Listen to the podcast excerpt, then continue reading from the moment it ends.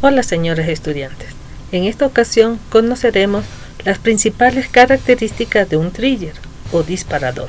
El soporte para triggers en MySQL se realizó a partir de la versión 5.02.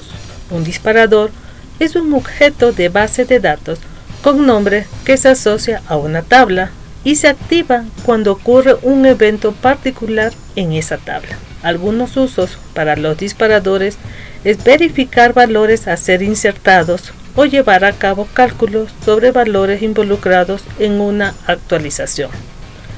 Como un disparador implica un evento, una condición y una secuencia de acciones, también se lo conoce como regla de evento, condición, acción. La escritura de la parte de la acción o el cuerpo del disparador es similar a la de un procedimiento o función, solo que un disparador no tiene parámetros. Un trigger puede ser definido para que se ejecute antes o después de un insert, delete o update en una tabla, es decir, cuando se hace eh, lenguaje de modificación de datos. Esto lo hace de forma automática por cada registro del query.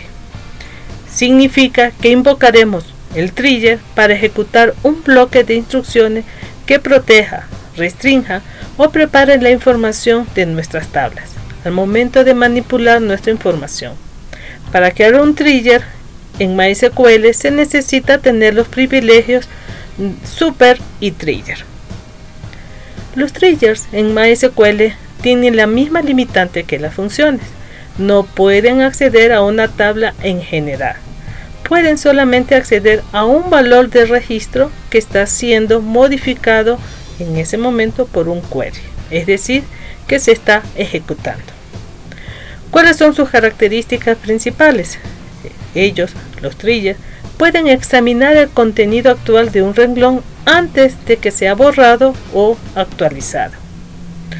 Un before trigger puede cambiar el nuevo valor antes de que sea almacenado en la base de datos, lo que permite realizar un filtrado de la información que se está grabando.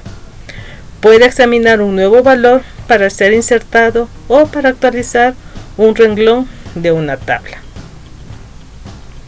Recuerden, para un trigger o disparador, este ayuda a controlar las restricciones complejas de la base de datos y permiten realizar auditorías en las tablas más complejas o sensibles de manipulación. Recuerden, ¿sí? esto es nuestro aprendizaje y debemos de tener una paciencia para poder llevar al éxito este aprendizaje. Hasta pronto.